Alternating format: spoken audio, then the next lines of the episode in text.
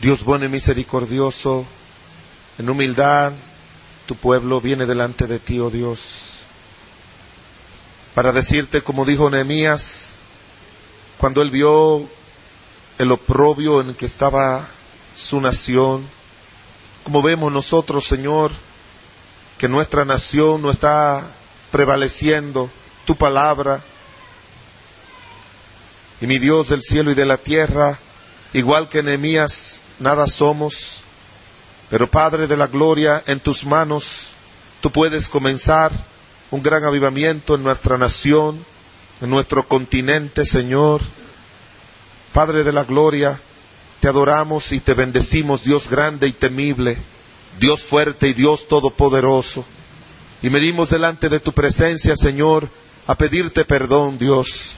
No pedir perdón por la nación, sino por tu iglesia que no estamos haciendo todo lo que tenemos que hacer, Señor, como Nemías, que se trabajó tan duro para ver a tu pueblo que no estuviera en oprobio. Ayúdanos a los pastores, ayuda, Padre de la gloria, a cada hermano presente, Dios, para que tú prendas el fuego, Dios, y nos ayude a estar ante tu presencia, buscando de tu poder, buscando limpieza, buscando santidad, buscando pureza, buscando, Señor, ser instrumento en tus manos dejando cosas a un lado como dejó Nehemías y dedicarse a servirte a ti, a trabajar para que tu nombre sea glorificado y el oprobio sea quitado. Y Dios Todopoderoso, en esta noche te pedimos que en esta iglesia, en este lugar de Tucumán, aquí en Argentina y en cada uno de los países de habla hispana, Señor, y de las iglesias, tú, oh Dios, prenda el fuego de un avivamiento donde la predicación de tu palabra y la enseñanza de la sana doctrina prevalezcan, Señor, y puedan alcanzar a miles y millones de nuestros compatriotas con la luz del Evangelio. Que tú levante más misioneros y más iglesias estén apoyando misioneros que estén en, en nuestro continente y en el mundo antes de tu venida. Tu palabra dice que el Evangelio tiene que ser predicado, Dios. Levanta hombres, levanta obreros y Padre, prende un fuego en, estas, en estos días aquí, Señor, en cada predicación, en cada enseñanza, Dios del cielo y de la tierra. Prende un fuego en el corazón de los adultos, de los jóvenes, de los niños. Señor, prende un fuego en los adolescentes y levanta siervos tuyos y bendice a cada uno de los pastores que están aquí, que han de venir, Dios, para que el fuego tuyo desde que entren a este lugar esté consumiendo sus corazones como el fuego tuyo consumía el sacrificio cuando era presentado allá en el lugar santo. Señor, toma control de tu siervo. Solo tú puedes obrar, Señor. Tu siervo se declara cien por ciento incapaz y dependo únicamente del poder y de la gracia tuya, obrando en mi vida y a través de mi vida y en cada corazón. Pon en mis labios, Señor, lo que tú quieres poner en el corazón de cada uno de nosotros. Y si hay algún alma que no tiene a Cristo en esta noche, tú le traigas la salvación. Señor, santifícanos en esta hora. Santifícanos y haz grandes maravillas y perdona todo pecado de tu pueblo. Y bendícenos en esta hora en el nombre de Jesucristo. Amén, amén.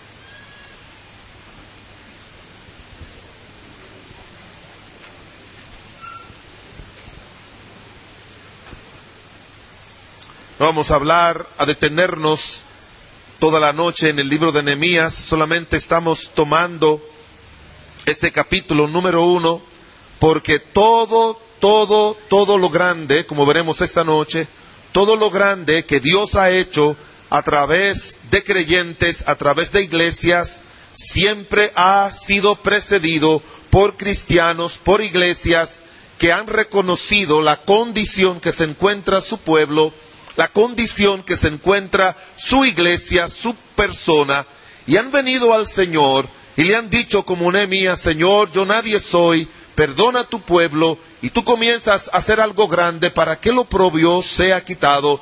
Y este gran ministerio que dice la Biblia que comenzó este hombre, un solo hombre llamado Nehemías, este hombre que no era un pastor, no era un profeta, no era alguien llamado por Dios para dedicarse al servicio de Dios, pero tuvo esa carga en su corazón de que no estuviera en oprobio y Dios lo usó para poner a esa nación a trabajar en la edificación no solamente del templo y la ciudad, sino para la edificación espiritual. Y él fue de los que ayudó junto con Ageo, junto con Zacarías y Malaquías, a despertar el pueblo que vino de la cautividad de Babilonia y que vivió cuatrocientos años antes de nuestro Señor Jesucristo. Fue Nehemías, el hombre que Dios utilizó grandemente y respaldado también dice la Biblia por otros que mencionan las escrituras en el libro de Ageo y en el libro de Zacarías, que fue el sacerdote Josué, dice la Biblia que Dios también lo usó grandemente y otros más que nos menciona la palabra de Dios. Pero él comienza todo este capítulo entero enterándose de la condición y poniendo sus rodillas delante de Dios y diciendo, Señor, yo quiero que tu pueblo no esté en oprobio. Y hermanos, estamos contentos muchas veces de ver la iglesia con personas y no nos damos cuenta de que eso no es lo único que Dios quiere ver. Que Dios quiere ver miles de personas, miles de gente llegando a los pies de Cristo. Literalmente miles. Que Él quiere ver miles de cristianos llevando el Evangelio, miles de misioneros llevando la palabra de Dios a otras naciones, que lo que nosotros vemos con nuestros ojos y que nos contentamos con tan poco es porque nos estamos olvidando que estamos en oprobio y que Dios quiere hacer una gran obra. Este hombre Enemías así dice que lo que él estaba haciendo, dice en el capítulo 6, es una gran obra.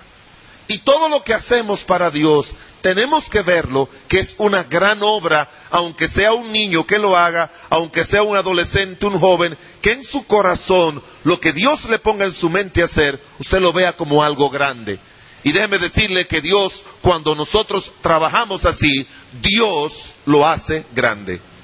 Dios lo hace grande. Así dice él, Dios grande y temible. Todo comienza, todo avivamiento, toda gran obra comienza con la oración.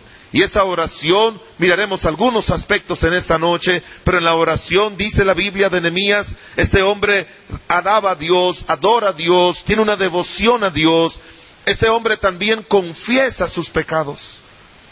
Avivamiento, hermanos, tiene que haber pureza y santidad. No existe un avivamiento de autor de, de, un escrito que menciona los siete grandes avivamientos que han surgido desde la reforma protestante hacia acá, y ninguno de ellos ha ocurrido sin antes ser precedido por un tiempo grande de oración y de clamor y de creyentes comprometidos a llevar la palabra de Dios y alcanzar el mundo para Cristo. ¿Tú quieres avivamiento en tu vida? Yo estoy rogando a Dios para que Dios haga una gran obra en mi vida y a través de mi ministerio. ¿Y sabe lo que hago? Todas las mañanas en mis oraciones le estoy rogando a Dios por más y más y más y más santidad en mi vida. Dios no usa instrumentos sucios, no importa lo que tú llames sucio. Algunas personas piensan que sucio es matar, es robar, adulterar, fornicar. No, hay muchas otras cosas. Imagínese Isaías, que Dios quería hacer una gran obra en él como profeta. Y, y, si tú lees en Isaías el capítulo 6, cuando él estaba frente a la presencia de Dios, él dijo, ay de mí que soy un hombre inmundo de labios. Yo no puedo, mis labios, y, tú sabes que, que, los labios no son solamente la boca, lo que sale de los labios, dice la Biblia, es lo que sale del corazón. Y dice la Biblia que él reconoció que él bajo ninguna circunstancia podía estar en la presencia de Dios, podía ser usado por Dios en la condición que se encontraba. Y dice la Biblia que vino un ángel y le tocó y le dijo, ya es limpiado tu boca, es limpiada tu vida. Y entonces Dios hizo una pregunta, ¿a quién iré y quién enviaré por mí? Y entonces Isaías dijo, heme aquí, envíame a mí. La santidad nos capacita para servir a Dios, pero la santidad nos hace estar dispuestos para servir a Dios. Y hoy en día, hermanos, necesitamos mucho en nuestras iglesias oración y santidad oración y santidad. Necesitamos santidad, Niños necesitan santidad, jóvenes necesitan santidad, los adultos necesitamos santidad, los ancianos necesitamos santidad en todas las áreas. Primera de Pedro dice que tenemos que ser santo en toda nuestra manera de vivir, comenzando con nuestros labios. Necesitamos tener labios limpios y santos y puros y también nuestro corazón. Y dice la Biblia, emprendió esa obra y Dios lo bendijo grandemente. Déjeme definirle lo que es avivamiento antes de mirar algunos aspectos. Avivamiento es una acción iniciada por Dios en la que los creyentes oran, se arrepienten de sus pecados y vuelven a una relación santa, lleno del Espíritu Santo, obediente y amorosa con Dios. Esa es una definición muy hermosa que alguien da y que resume todo lo que es avivamiento. Es una acción, eh, eh, eh, a veces pensamos, bueno, cuando miramos esos grandes avivamientos, bueno, avivamiento es muchas almas llegando a los pies de Cristo, iglesias creciendo, no, no, ese es el resultado del avivamiento, eso no es avivamiento. El avivamiento no es que las almas vengan a los pies de Cristo. El avivamiento no es que la iglesia crezca. El avivamiento no es que haya muchos misioneros. No, ese es el resultado del avivamiento. El verdadero avivamiento es como lo describe esta, esta definición. Una acción iniciada por Dios en que los creyentes oran, se arrepienten de sus pecados, y vuelven a una relación santa, llena del Espíritu, obediente y amorosa con Dios. Y Dios decide obrar con todo el poder a través de creyentes así. Así que no vamos a estar aquí hablando de que queremos ver a Tucumán para Cristo, no vamos a hablar aquí que quisiéramos ver este templo no lleno, sino requete lleno y, y, la del pastor misionero que está aquí y de todos los pastores que vienen y de todas las iglesias. No, no vamos a hablar acerca de eso esta semana. Lo que vamos a estar hablando es qué es lo que tiene que pasar en las vidas de los cristianos, qué tiene que pasar en las vidas de los siervos de Dios, qué tiene que pasar en la iglesia y si eso pasa, entonces el resultado va a ser todas las almas que van a llegar a los pies de Cristo. Y no vamos a poner después de eso nuestros ojos en el resultado, sino que los vamos a mantener en Cristo y ocupado en estas cosas para que el avivamiento no pare. Una de las cosas que yo he visto es que gente, iglesias, quieren avivamiento. Y oran y buscan el rostro de Dios. Y claman y ayunan como hizo enemías y hacen todo lo posible para que el avivamiento llegue. Llega el avivamiento, cientos son salvos, cientos son bautizados, la iglesia se llena, nuevas clases de escuela dominical, entonces los cristianos se olvidan de orar, se olvidan de leer la Biblia, se olvidan de servir al Señor, se olvidan de vivir una vida santa, no tenemos tiempo para eso, tenemos que ocuparnos los nuevos creyentes, tenemos que ocuparnos en el templo, en el crecimiento, en las clases de escuela dominical, y entonces el avivamiento para. Porque nos estamos ocupando los resultados y no en el que produce los resultados que es Dios. Nuestra ocupación es que Dios obre en nosotros. Y la ocupación de Dios es que Él obre a través de nosotros. Esa es la ocupación de Dios. Que Él obre a través de nosotros, pero la ocupación nuestra es nosotros estar ocupados en Dios y buscando el rostro de Dios y buscando vivir una vida santa y piadosa para Dios. Las características de los avivamientos históricos grandes han pasado, ¿no? No lo hemos tenido de una manera fuerte así en Latinoamérica, según la historia, pero los grandes avivamientos que comenzaron después del tiempo de la Reforma fueron en Inglaterra, fueron en Escocia, que es una isla que se encuentra a mano izquierda arriba de Inglaterra, y luego lo tuvimos, lo tuvieron en aquella época en Estados Unidos, y ese, mismo, ese avivamiento, todos esos avivamientos que se dieron, tenían las mismas características que se definen en esta definición, que aparecen en esta definición, pero sobre todo que tienen el respaldo de segundo libro de Crónicas, el capítulo 7, versículo 14. El Señor dice, si mi pueblo se humillare. y buscaren mi rostro y se convirtieron de sus males caminos, entonces, entonces yo haré bendecir su tierra. Entonces, todo eso vendrá. Entonces, pero todos sus avivamientos incluían confesión, oración, profunda devoción a Dios y luego venía la salvación de los pecadores. Habían avivamientos también que no solamente incluyeron grandes naciones como las mencionadas, pero hubieron avivamientos que comenzaron con, a través de individuos. Hay algunos hombres en la historia, gente de estas naciones, que Dios los usó para comenzar grandes avivamientos. Charles Fiennes fue un gran predicador presbiteriano originalmente y luego entonces congregacionalista y este hombre Dios lo usó grandemente para traer avivamiento. Jonathan Edwards. Jonathan Edwards comenzó uno de los grandes avivamientos en, en Inglaterra, pero sobre todo en Estados Unidos, y él predicó un sermón que conmovió a toda esa nación, pecadores en manos de un Dios airado. Y ese hombre para predicar ese sermón, que es el sermón más memorable que todo estudiante de seminario, pastor recuerda, duró la noche entera orando para que Dios hiciera una gran obra a través de esa predicación.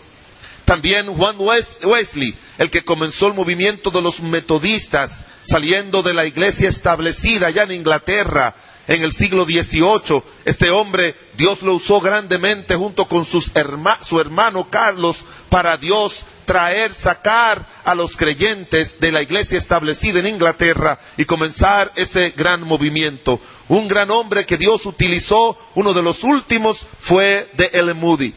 Hombre que Dios lo bendijo grandemente, que conmovió a todo Estados Unidos, que cuando él llegaba a cualquier sitio, dice la, dice la historia, que todas las tabernas se cerraban y se iban a escuchar a este hombre.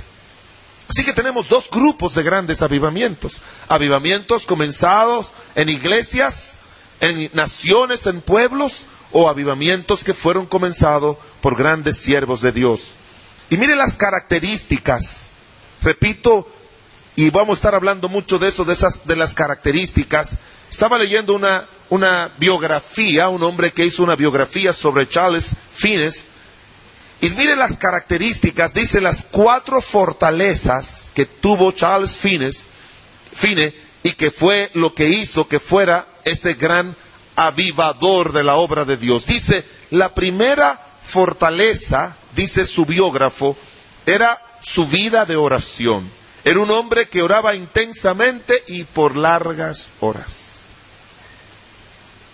Hay un libro que yo estoy leyendo que resume bastante cuál es la condición espiritual de Estados Unidos, entrevistando a muchos pastores y cristianos. ¿Y sabe lo que dicen? Que el cristiano común es uno que ora de 5 a 10 minutos al día. Eso es una vergüenza. Y lo peor es que él dice que también ese es el promedio entre los pastores. Ahora, ¿cómo usted piensa que va a haber avivamiento así? Un pastor que se levanta, hace una oracióncita de 5 o 10 minutos. Un cristiano que solamente le dice al Señor, Señor, gracias por este día, llévame con bien, cuídame, que nada me pasa, y mira este problema y lo otro. Solamente ven a un Dios como un proveedor, no adoran a Dios, no alaban a Dios, no miran sus pecados, no están orando a Dios para que Dios santifique su vida. ¿Y, usted cree que con pastores y cristianos así vendrá un avivamiento? Nunca nunca.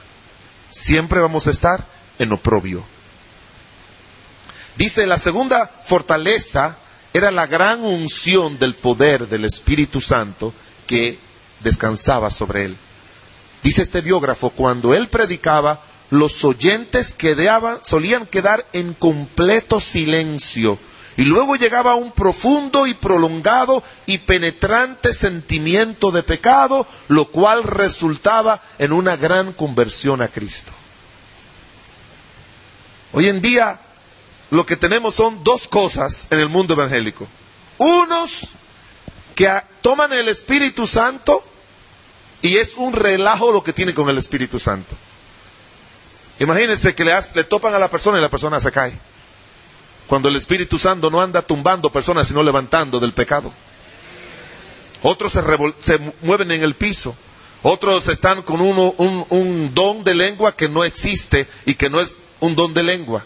Y todos lo atribuyen al Espíritu Santo. Hay unos por ahí que se llama la oración fuerte al Espíritu Santo. Ni oran ni creen en el Espíritu Santo, sino en ellos. Y entonces, a veces nosotros los bautistas, como no queremos que nos confundan, entonces no tomamos en cuenta el Espíritu Santo.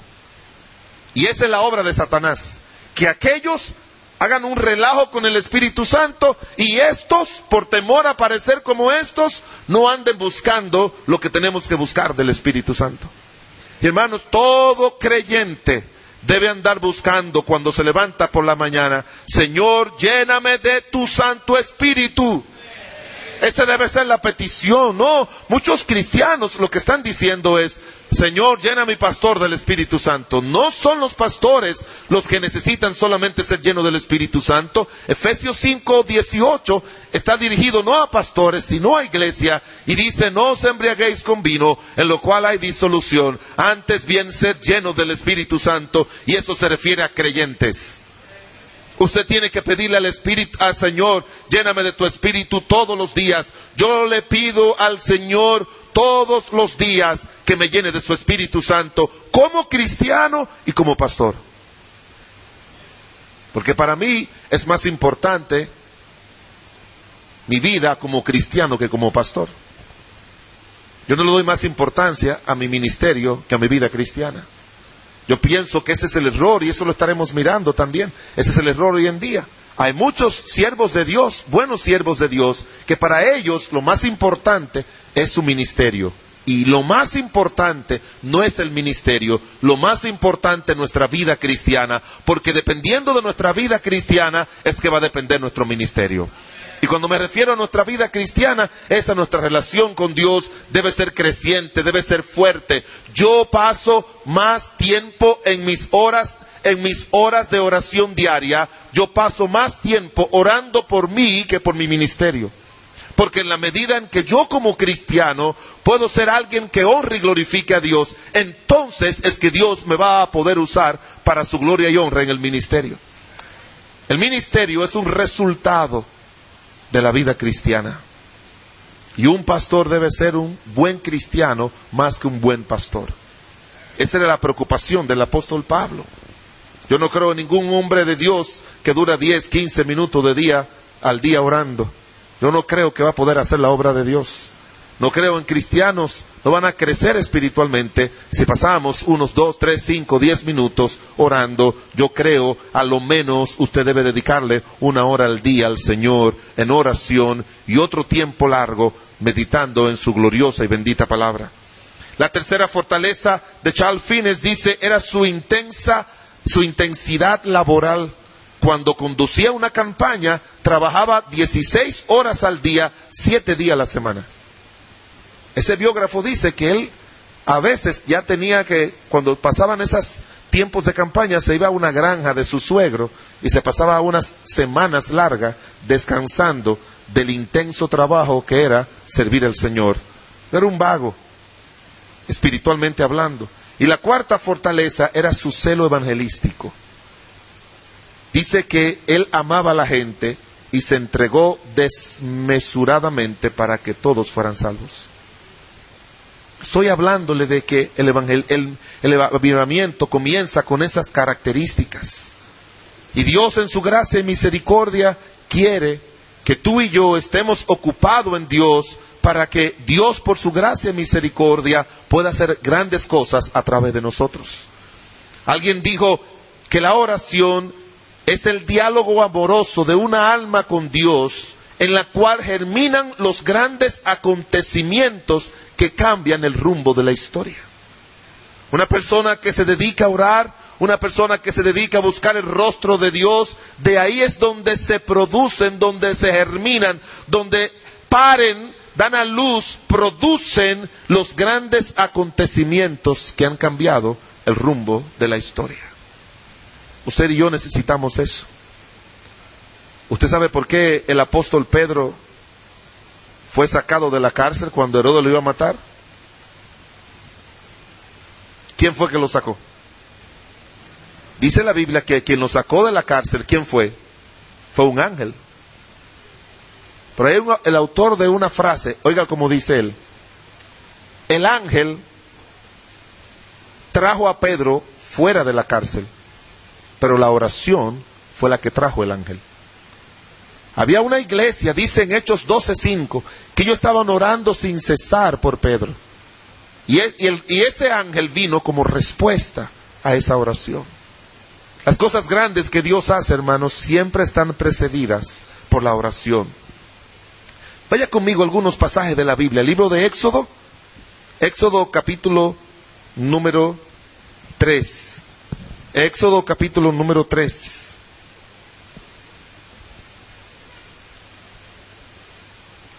Libro de Éxodo capítulo número 3. Dios comienza formalmente, formalmente a trabajar con su pueblo como nación.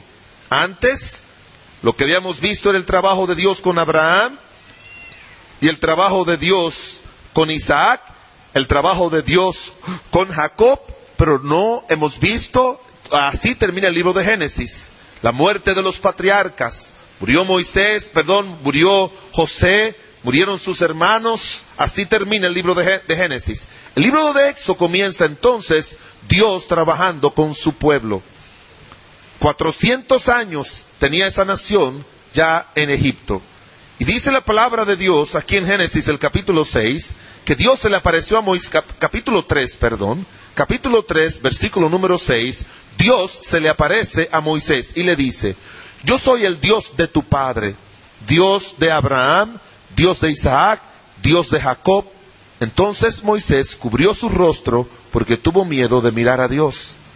Dijo luego Jehová, bien he visto la aflicción de mi pueblo que está en Egipto, y he oído el clamor a causa de sus exactores, pues he conocido sus angustias, y he descendido para librarlo de la mano de los egipcios, y sacarlo de aquella tierra, a la tierra buena y ancha, a tierra que fluye leche y miel, y a los lugares del cananeo, del eteo, del amorreo, del fereceo, del ebeo y del jebuseo.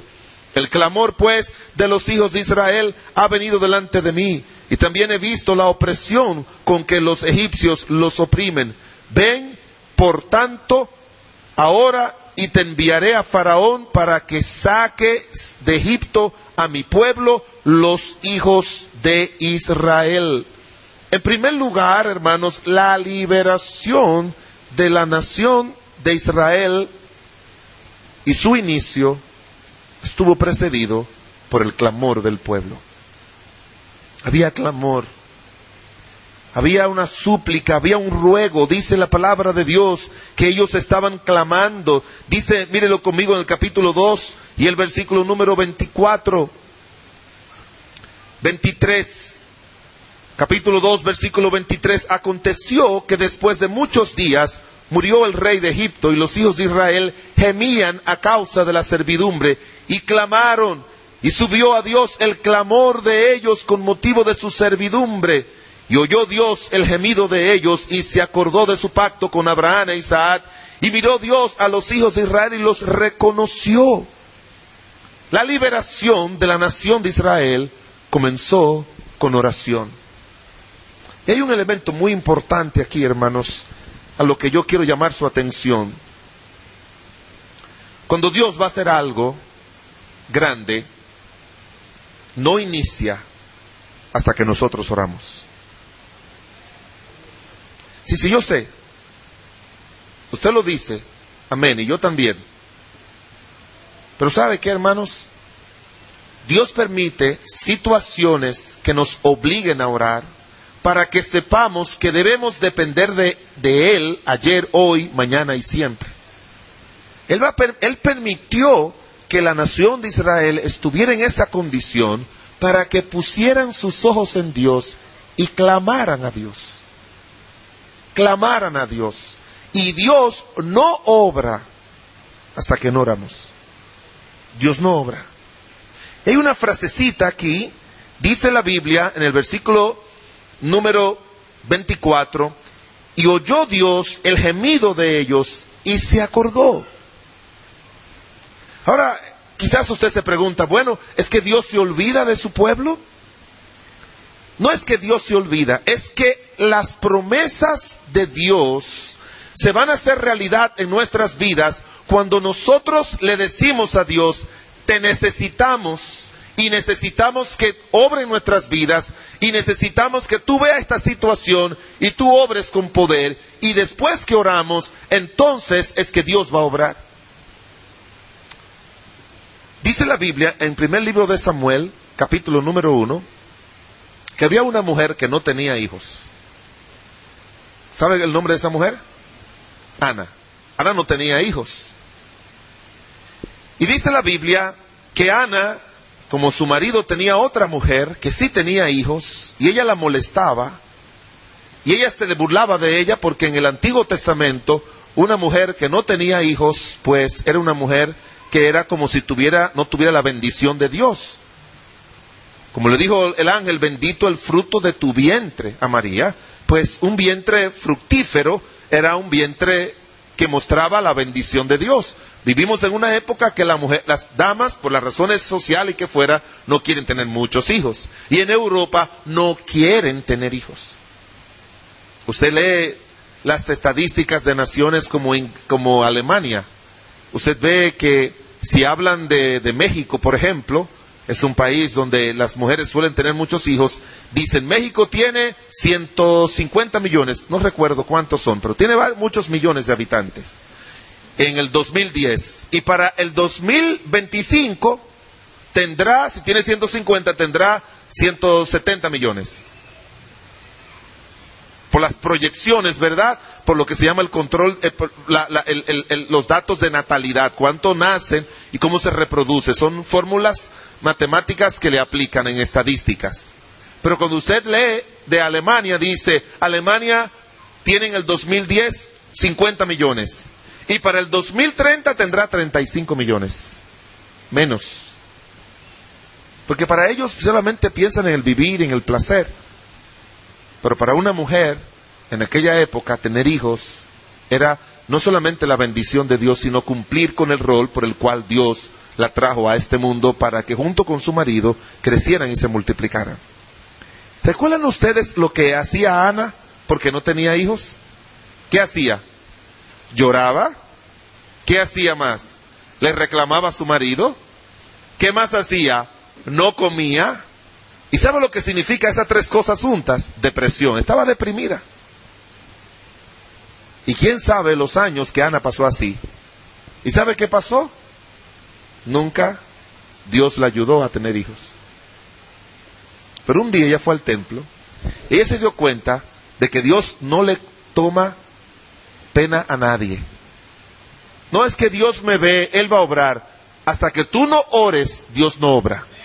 No, no importa como tú estés. No importa la situación de tu matrimonio, de tu familia, de tu iglesia, y tú estás y dices, Dios me ve, Dios no va a hacer nada, Él va a ver, pero Él no hace nada hasta que tú no dependas de Él en oración. Y Ana un día fue al templo y se dio cuenta de eso y dice la Biblia que cuando todos salieron ella se quedó y vino al templo y derramó su alma delante de Dios. Y le dijo, Señor, no solamente quiero un hijo, sino que si tú me lo das, lo voy a dedicar a ti.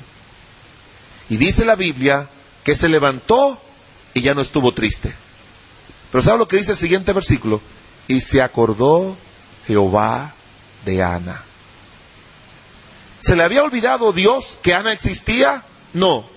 Pero no llega a la mente de Dios y al, y al, plan de Dios y a la voluntad de Dios ayudarnos hasta que tú no le dices a Dios, Señor, yo te necesito, ayúdame. Hasta que tú no oras, Dios no obra.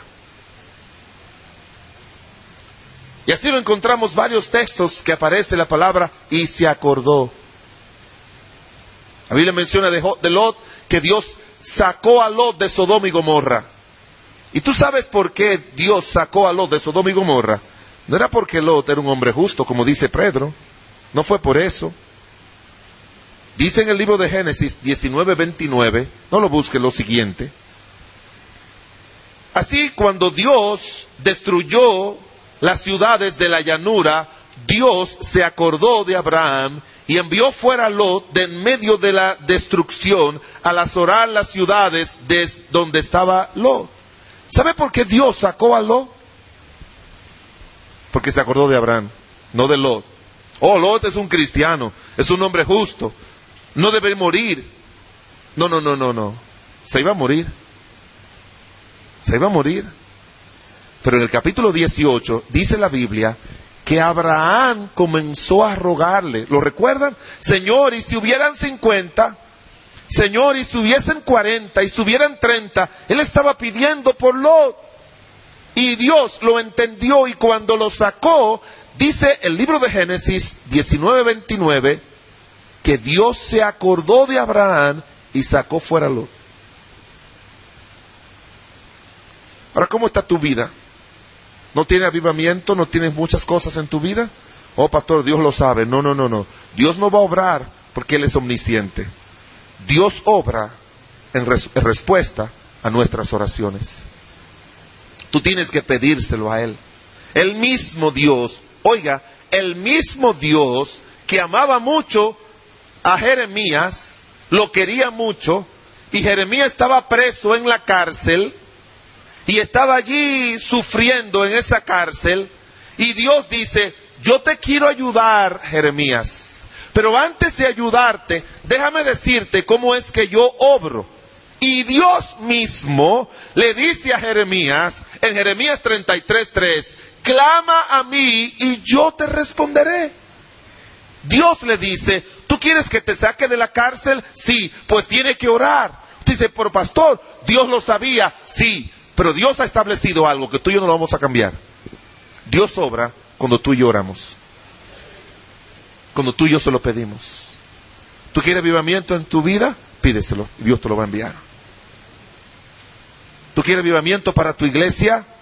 Pídeselo esta iglesia quiere avivamiento, no puede decir, bueno, queremos avivamiento, así que tenemos la, conferencia de fuego evangelismo, el pastor Salazar va a venir, el pastor Agüero va a venir, nos van a predicar y ellos no van a traer avivamiento. Nosotros no venimos aquí a traer avivamiento, vinimos aquí para decirte que si la iglesia ora y le pide a Dios avivamiento y se santifica, Dios va a traer un avivamiento. No es de otra manera, no es de otra manera. Esta iglesia debe orar, debe ayunar, como hizo, como hizo Nehemías. Debe orar, debe ayunar y decirle a Dios, Señor, trae avivamiento a la iglesia. Y tú como creyente igual. Yo creo en la oración, yo creo en el ayuno, yo creo en pasar una noche orando, yo creo en todo eso. Tengo por años, un día a la semana, que yo dedico desde la mañanita hasta la tardecita, en oración y ayuno, clamándole a mi Dios por mi vida, por mi familia, por mi ministerio, por la iglesia. A veces creemos como que tenemos que orar mucho y ayunar cuando hay un problema y ese es el, perdóneme la redundancia, ese es el problema de los problemas.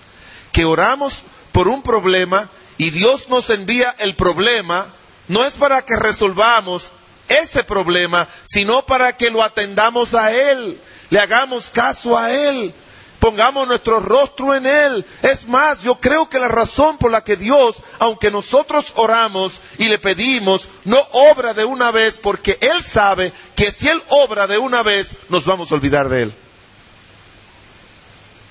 Y eso es lo que Dios no quiere.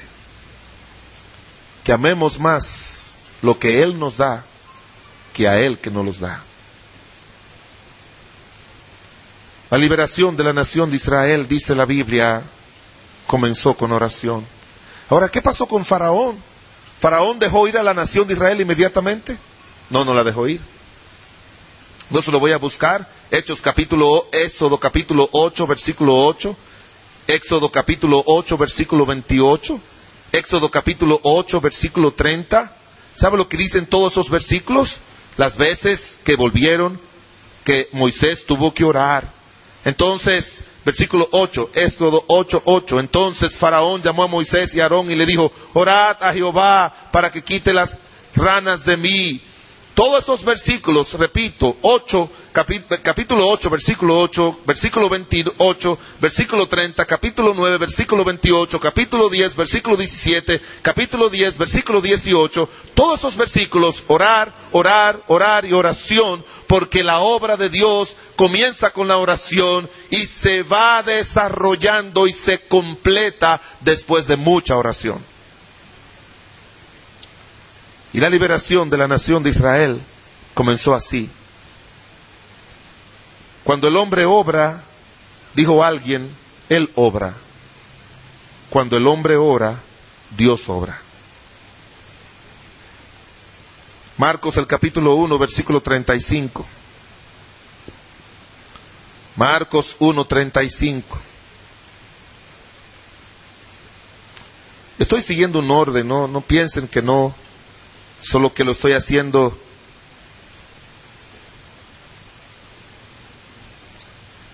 que usted y yo podamos entender este concepto.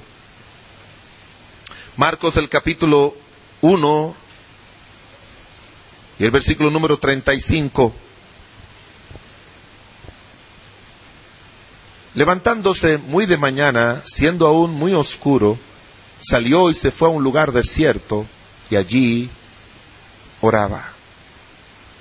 Primero le dije, el primer gran avivamiento, el último avivamiento de la nación de Israel comenzó con oración. En segundo lugar, la liberación de la nación de Israel comenzó con oración. El ministerio de salvación en el mundo, en tercer lugar, comenzó con oración. El ministerio de salvación en el mundo lo trajo, no fue Pedro ni Pablo, lo trajo el Señor Jesucristo. Y dice la Biblia que antes de comenzar su ministerio se fue a un lugar y oró por 40 días. Allí fue tentado, pero él fue a orar. Y luego dice aquí en Marcos, como lo presenta Marcos, dice la Biblia que él se levantó muy de mañana, primera vez que él iba a predicar formalmente a Galilea, y dice que siendo aún muy oscuro, salió y se fue a un lugar desierto y oraba. Y sería bueno que usted mire, no vamos a mirar en el libro de Marcos, pero en el libro de Marcos todo lo que nuestro Señor Jesucristo hizo y en los evangelios siempre fue precedido por grandes tiempos de oración. Su predicación en Galilea con oración. Cuando él iba a elegir a los doce apóstoles, vamos a hablar de eso más adelante, mire lo que dice Marcos capítulo 3, versículo 13. Después subió al monte y llamó a los que él quiso y vinieron a él. Y dice la Biblia que ese llamado al monte, lo menciona el libro de Mateo, fue que nuestro Señor Jesucristo pasó la noche entera orando. Cuando usted oye acerca de la elección de los doce apóstoles, dice la Biblia que él pasó la noche entera orando, dice en el libro de Lucas, la noche entera orando, no oró solamente por un momento él sí iba a hacer algo, siempre, aunque él era Dios, no era hombre como nosotros, pero él siempre oraba antes de hacer eso. Su obra más grande por nosotros fue en la cruz del Calvario cuando Él fue crucificado. Él murió en la cruz del Calvario por los pecados del mundo. Pero dice la palabra de Dios que ese tiempo especial, Él antes de llegar al monte del Calvario, él estuvo en el monte de los olivos, en el huerto de Hexemaní, orando a, Dios. El ministerio de salvación del mundo comenzó con oración. El libro de Hechos, mire conmigo en el libro de Hechos, el capítulo número uno y el versículo número 14. Hechos el capítulo 1 y el versículo 14.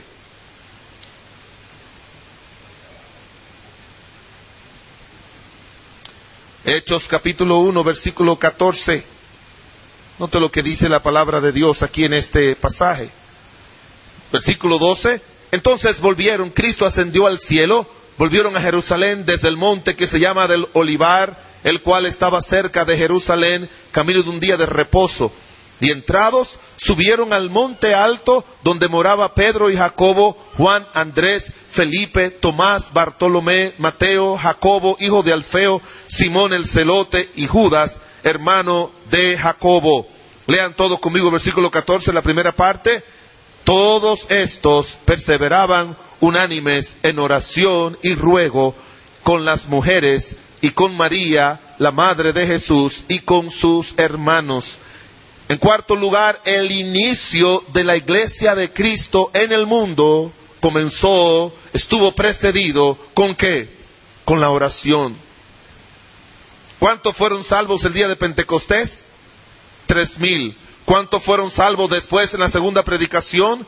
Cinco mil. Habían ocho mil salvos, muchos bautizados, pero eso no fue, eso solamente fue la evidencia del avivamiento, pero lo que trajo el avivamiento es que ellos duraron más de diez días y óigame lo que pasó. No abrieron su boca para predicar la palabra de Dios a nadie hasta que no llegó el Espíritu Santo y desde que Cristo se fue hasta que llegó el Espíritu Santo, todo ese tiempo ellos lo pasaron orando. Repito, ¿cuántos se convirtieron en el, día de Pentecostés? Tres mil. ¿Y sabe lo que pasa? Si se convierte en tres mil en esta iglesia, ¿usted va a tener tiempo para orar? Probablemente no. Va a ser su excusa. Pero ellos dijeron, no, no, no. El asunto no es resultados, el asunto es Dios. Y dice en Hechos capítulo 2 que tres mil fueron salvos, pero dice al final del capítulo 2 que ellos perseveraban en la doctrina de los apóstoles, en el partimiento del pan y en las oraciones. Como permanecieron en las oraciones, dice el capítulo 2, y en el capítulo 3, cuando el apóstol Pedro sanó al cojo en el templo, dice la Biblia que él iba al templo. ¿A qué? ¿Adorar a Dios? No. Miren capítulo 3 conmigo, versículo 1. Pedro y Juan subían, léalo todos conmigo por favor, capítulo 3, versículo 1. Aquí vamos. Pedro y Juan subían juntos al templo a la hora novena, la hora de la oración. ¿Sabes cuál es la hora novena? Las 3 de la tarde.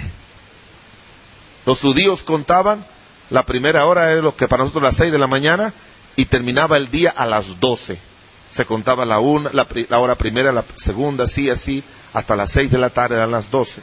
Y luego comenzaban otra vez desde las seis de la tarde hasta las seis de la mañana. Así ellos contaban eh, las horas. Las tres de la tarde era la hora más caliente y más incómoda que tiene el día. En mi país tenemos dos temperaturas, caliente y más caliente. Esas son las únicas dos que tenemos. Cuando voy a Estados Unidos siempre me preguntan allá los pastores, ¿cómo es la temperatura allá? Yo le digo, hot and hotter. caliente y más caliente. No tenemos más. Y a las tres es la peor hora. Es la peor hora. Pero a esa hora, la hora que nadie tomaría para orar, ellos iban al templo a orar. ¿Y sabe lo que pasó? Que cuando predicaron en el capítulo 4, cinco mil fueron salvos. Oh, pastor, pero es que con tres mil y cinco mil uno tiene tantas ocupaciones que ya Dios sabe que no tiene tiempo para orar. No, no, no, no, no. Como Dios no quiere que ellos pusieran sus ojos en los resultados, ¿sabe lo que pasó después de esa otra predicación grande? Tomaron preso a Pedro y a Juan, lo metieron en la cárcel y allí el Sanedrín comenzó a hablar y le dijo, ya no pueden predicar más en el nombre de Jesús. Y dice el capítulo 4, vamos a buscarlo, en el capítulo 4 dice la Biblia que ellos fueron a los suyos, capítulo 4 versículo 28, dice, y fueron a los suyos y le fueron, cuando fueron puestos en libertad, y miren el versículo 24, y ellos habiendo oído, alzaron unánime la voz a Dios y dijeron, ¿qué es lo que estaban haciendo? Orando, versículo 31 del capítulo 4. Y cuando hubieron orado, el lugar que estaban congregados tembló y todos fueron llenos del Espíritu Santo y hablaban con denuedo la palabra de Dios. ¿Estaban buscando ellos la salvación de las almas? No. Ellos no estaban buscando la salvación de las almas. Eh, eh, espero que usted me entienda lo que quiero decirle. Ellos estaban buscando orar a Dios y pedirle a Dios que le ayudara a hacer su voluntad. Y cuando Pedro abría su boca, tres mil eran salvos. Yo, yo estoy seguro que el más sorprendido de eso era Pedro. Porque no esperaba que Dios iba a hacer algo grande a través de él, como sucedió. Los mismos del Sanedrín estaban asombrados porque ellos decían, ¿y este hombre que convence a gente y que predica tan bonito, ese hombre no es uno, un pescador, un hombre común y del vulgo, así le decían? Hermanos, el apóstol Pedro tenía menos educación que cualquiera que se encuentra aquí. Pero como él estaba en oración y estaba lleno del Espíritu Santo, Dios obraba. Y eso lo puede hacer con cualquiera de nosotros. Spurgeon, ese gran predicador, fue salvo una noche lluviosa, una noche de nieves en su pueblito, y él llegó, un muchachito llegó a la iglesia, y el pastor iba a suspender el culto porque casi no había nadie, pero el pastor al final dijo, bueno, mi tarea es predicar, no es si hay mucho, poco, y él predicó, Spurgeon fue salvo, y mire lo que Dios hizo a través de Spurgeon. Él no estaba buscando, él dijo, mira, ese muchacho que está ahí, Carlos Spurgeon, ese hombre va a ser grande, déjame predicar, porque él se va a convertir. No, él hizo la obra de Dios y Dios hizo una gran obra a través de ese niño que él ganó para Cristo, que él guió para Cristo esa noche lluviosa, que lo más aconsejable era no tener cultos. Pero ¿sabe qué? Lo que yo encuentro en la iglesia primitiva era que los apóstoles no andaban buscando resultados, andaban buscando depender de Dios, buscar el poder de Dios, buscar el rostro de Dios. Y mientras ellos veían que Dios obraba, entonces oraran más para que no se detenga. Y hermanos, si en esta iglesia llega un avivamiento, les voy a pedir algo, por favor. No paren de buscar el rostro de Dios, no paren de orar, no paren de santificar sus vidas para que Dios no pare su gran obra aquí en medio de esta congregación. Cuando Dios comience a trabajar en tu familia, no pares, no te detengas. Cuando Dios comience a trabajar en tu vida, no te detengas. Al contrario, incrementa más el tiempo de, con Dios para que Dios siga obrando, para que Él siga obrando con poder. Ellos perseveraron en la oración, dice Hechos 2.42. Ellos persistieron en la oración, dice, Hechos capítulo 6, versículo 4. Y ellos permanecieron en la oración, dice Hechos 12.5. Eso pasó en la iglesia primitiva.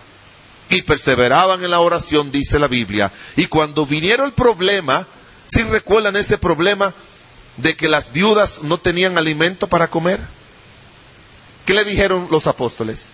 Elijan entre vosotros siete varones de buen testimonio lleno del Espíritu Santo.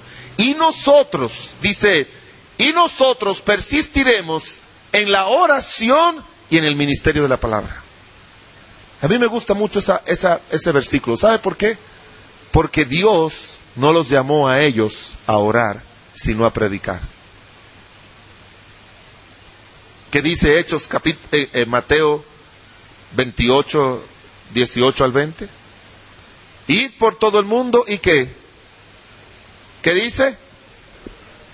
No, no dice id por todo el mundo y orar, ¿verdad que no? Dice id por todo el mundo y predicad el Evangelio. Así que ellos no estaban llamados a orar. El, el, mandato de Cristo a ellos no es vayan y oren, no, vayan y prediquen. Pero ¿sabe por qué ellos dijeron persistiremos? Primero en la oración y luego en la palabra, porque no hay manera de tener un ministerio exitoso en la palabra si no es primero con la oración. Por eso yo le dijeron, nosotros persistiremos primero en el ministerio de la oración y en segundo lugar el ministerio de la palabra. Un pastor que Dios ha usado mucho en mi país, un día él estaba con un misionero, buen hombre de Dios, lo amo muchísimo, un misionero. Este misionero duró muchos años en nuestro país, pero realmente no hizo un gran trabajo. La iglesia que comenzó y que duró veinte y pico de años siendo pastor ahí, es una de las iglesias más débiles, bautistas fundamentales en nuestro país. Y la otra, desde que la dejó, la arrebataron unas personas con otras creencias bautistas, sí, pero con unas creencias que no son las nuestras. Y ¿sabe qué? Un día, el pastor que Dios me ha usado en nuestro país, él lo invitó a su, a su iglesia a predicar y lo dejó en su casa durmiendo. Y este pastor que Dios usaba mucho y que usa y que ha ganado miles de almas para Cristo, bajo su ministerio, yo fui comisionado para servir a él y me apoyó muchísimo. Él estaba orando, pidiéndole a Dios, Señor, obra en mi tiempo aquí, bendice esta iglesia, bendice la predicación. Y cuando él se levantó, que estaba arrodillado orando, en la puerta estaba este misionero así.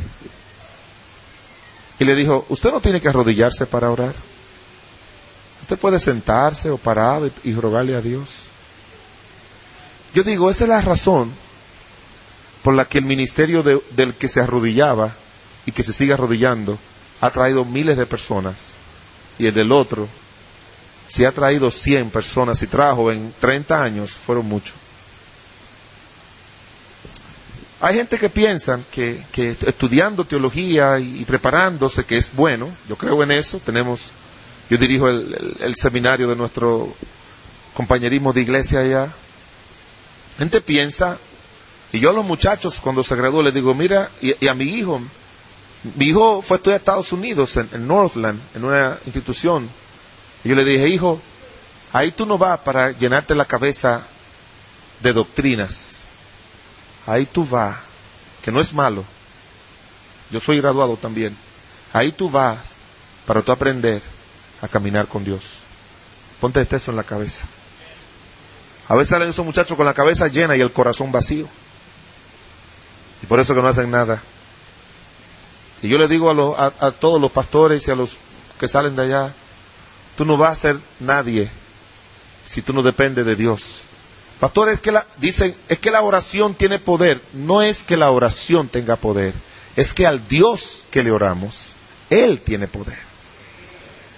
Yo, yo, no estoy diciendo que yo confío en que yo oro, porque eso parece ser como que yo hago algo y por eso Dios obra. No, no, no, no. Es que cuando tú y yo oramos, nos ponemos delante de Dios, nos humillamos y le decimos, Señor, obra, obra con poder en mi vida y a través de mi vida. Mire, yo he visto, hermanos, que aquellos que Dios usa y que son gente de oración, nunca, y Dios hace una gran obra, nunca, nunca se atribuyen ellos nada de lo que ha pasado. Todo lo que ha pasado bueno en su ministerio se lo atribuyen a Dios y le dan la gloria a Dios. El doctor Bob Jones, él decía lo siguiente, si todo sale bien, es porque Dios obró. Y si todo sale mal, es porque nosotros, nosotros obramos. Nada sale bien porque tú y yo hayamos hecho. Todo sale bien porque Dios obró. A pesar de nosotros y a través de nosotros. Número cuatro, le dije, el inicio de la iglesia de Cristo en el mundo fue precedida por la oración. Terminamos en Hechos capítulo 13 versículos 1 al 3, el más grande proyecto evangelístico que ha existido en el mundo estuvo precedido por la oración.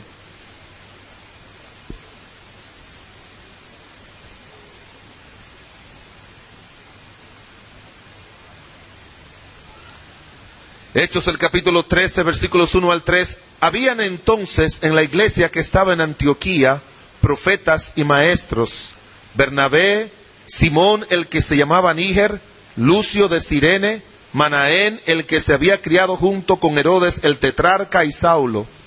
Ministrando estos al Señor y ayunando, dijo el Espíritu Santo, apartadme a Bernabé y a Saulo para la obra que los he llamado. Entonces, habiendo ayunado y orado, les impusieron las manos y los despidieron.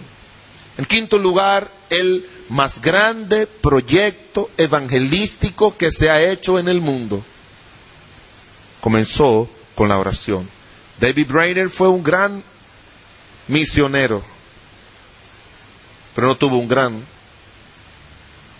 proyecto evangelístico. David Livingstone, que fue a África, no tuvo un gran trabajo evangelístico y fue un gran misionero. Adinorat Hudson, Hudson Taylor, todos esos fueron grandes hombres, pero nunca su ministerio misionero se compara con el ministerio misionero y de evangelización del apóstol Pablo. El apóstol Pablo dijo en Hechos, en, Romanos, desde Jerusalén hasta Ilírico, todo lo he llenado del Evangelio. Me esforzaré e ir a predicar donde Cristo no ha sido nunca predicado. Alguien dijo que Pablo fue la única persona que Dios tenía que aguantarlo para que no hiciera tanto. Se sabe que en una ocasión él dijo, voy a predicar a tal sitio y el Espíritu Santo se lo prohibió. Y voy a predicar a tal sitio y el Espíritu Santo se lo prohibió. Lo que pasa hoy con la mayoría es que el Espíritu Santo tiene que estar empujándolo para que vayan a predicar. A este hombre había que estar parándolo. Mira que, que, estas cadenas, dijo un hombre lleno del Espíritu, oiga, un profeta lleno del Espíritu Santo, Agabo, conocido como un profeta, agarró el cinto de Pablo, se lo amarró y le dijo, de quien es este cinto en Jerusalén, lo van a agarrar preso y lo van a entregar a, los, a los magistrados. Y todos fueron donde Pablo le dijeron, Pablo, no vayas a Jerusalén. Mira, todo lo que Agabo dice se cumple. Te van a agarrar, te van a meter preso en Jerusalén. Y dice él, a mí no me importa que me metan preso. Yo no solamente estoy dispuesto a ser preso por Cristo, sino a morir por Cristo. Y oiga, ¿y sabe lo que dice la Biblia? Que esos hermanos comenzaron a hablarle y hablarle y a decirle, por favor, Pablo, por favor. Dice, y al oír esto le rogamos nosotros y los de aquel lugar que no subiese a Jerusalén. Así le rogaron, toda la iglesia lo sentaron y lo rodearon y le rogaron, le suplicaron que no fuera. Y oiga lo que dice la Biblia. Y como no pudimos persuadirlo, Así dice Hechos, el capítulo 21, versículo 14. Y como no pudimos persuadirlo, desistimos. Óigame, eso no es fácil. Desistimos. Dice en el versículo número 15 del capítulo 21. Desistimos diciéndose, diciendo, hágase la voluntad del Señor. Y sabe que lo que dijo Agabo se cumplió o no se cumplió se cumplió, pero no le importaba, porque el más mayor misionero que ha existido en el mundo fue el apóstol Pablo, y como dicen Hechos, capítulo 3, 13, habían orado, habían ayunado y lo encomendaron a la causa del Señor. Usted me dirá, pastor, pero mire, un hombre como Pablo no necesitaba oración. Ese hombre tenía un impulso ese hombre tenía un deseo grande de servir a Dios. Ese hombre no necesitaba oración. ¿Sabe lo que él hacía siempre? Que cada vez que él terminaba un viaje misionero, regresaba a la iglesia de Antioquía. Y aunque no lo dice la Biblia, yo creo que él iba allí para que le impusieran las manos y oraran y comenzara su ministerio, su segundo viaje, su tercero y su cuarto viaje. No vamos a buscar estos versículos, porque ya el tiempo se nos fue. Solamente se los voy a mencionar acerca del ministerio del apóstol Pablo. En Hechos el capítulo 14, versículo 21 al 23, su ministerio fue edificado por la oración.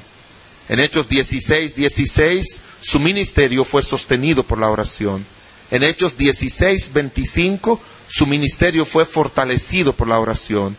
En Segunda de Tesalonicenses 3.1, su ministerio fue engrandecido por la oración edificado, sostenido, fortalecido y engrandecido por la oración. Spurgeon dijo, la oración es un pequeño nervio que mueve el músculo del omnipotente. Todas las cosas grandes que menciona la Biblia que pasaron la liberación de la nación de Israel de Egipto, fue precedida por la oración. El último avivamiento de la nación de Israel con Nehemías fue precedido la oración. El inicio del ministerio de salvación de nuestro Señor Jesucristo comenzó por la oración. El inicio poderoso de la iglesia de Cristo en esta tierra fue precedido por la oración. El más grande, más poderoso, impactante ministerio de evangelización del mundo con Pablo fue precedido, sostenido, fortalecido, engrandecido por la oración. Dios no hace nada grande que no haya sido precedido por la oración. ¿Deseas tú que pasen grandes cosas en tu vida? Pregunto, ¿deseas tú que pasen grandes cosas en tu vida? ¿Deseas tú que pasen grandes cosas en tu hogar? ¿Deseas tú que pasen grandes cosas en tu casa, en tu, en tu iglesia? Tiene que estar precedido de oración. Mi vida, yo solo debo a que aprendí con mi mamá a orar. Yo digo que ella es mi teóloga favorita, porque ella me ha enseñado las cosas más importantes para mi vida, mi ministerio. En mi hogar, por la gracia de Dios, mis hijos, los cónyuges de mis hijos, están muy fieles en Cristo. No ha sido por mí, ha sido porque he orado, clamado, Teníamos el altar familiar donde orábamos todos los días. Ellos se fueron, pero son muchas las veces que cuando sentimos mi esposa y yo alguito, hago algo que yo les recomiendo a cualquiera. Nos agarramos nosotros y decimos, bueno, hay este problemita antes que se ponga grande y hay esta situación en la iglesia. Varias veces yo lo he hecho. Decimos, mi amor, vamos a seguir la pauta bíblica y pasamos 40 días orando por eso, como Elías, como Moisés, como Cristo. Agarradito de la mano, arrodillado, todas las noches orando juntos. En nuestra iglesia tenemos los martes una reunión de oración que tiene un grupo de hermanos en nuestro colegio. La noche la pasan un par de horas orando. El miércoles tenemos culto de estudio bíblico y oración. Yo he oído iglesias que tienen culto de estudio bíblico, que tienen culto de estudio bíblico y oración y duran una hora el estudio bíblico y cinco minutos o diez de oración. Nosotros pasamos una hora de estudio bíblico y una hora de oración, orando en varios momentos. Mi mamá ya no lo está haciendo, pero todos los viernes en la noche, mi mamá amanecía con un grupo de hermanos desde el viernes en la noche a las 10 hasta el sábado en la mañana orando tenemos un día, un sábado al mes, que nos dedicamos todos nosotros al ayuno y la oración como iglesia. Nosotros queremos que pasen cosas grandes, pero esas no van a ocurrir en su vida, en su hogar y en su iglesia, si no está precedido por la oración. Pudiera ser que por eso en su vida no, no han pasado grandes cosas de parte de Dios. Porque usted como Ana, lo que está es quejándose, llorando, dejando de comer, discutiendo, peleando, reclamando al marido o a la esposa o a los hijos, esperando que el pastor haga grandes cosas, criticando al pastor y a los líderes. ¿Y sabe qué? Así nunca va a venir avivamiento. El avivamiento viene cuando el pueblo de Dios ora, se arrepiente sus pecados, Vuelve una relación santa con Dios. Busca la guianza, la llenura del Espíritu Santo. Vive una vida obediente y amorosa a Dios. Entonces Dios inicia la obra del avivamiento y trae las grandes bendiciones a su pueblo, a su casa y a su iglesia. El avivamiento comienza con la oración. Toda obra de Dios está precedida por la oración. Oremos.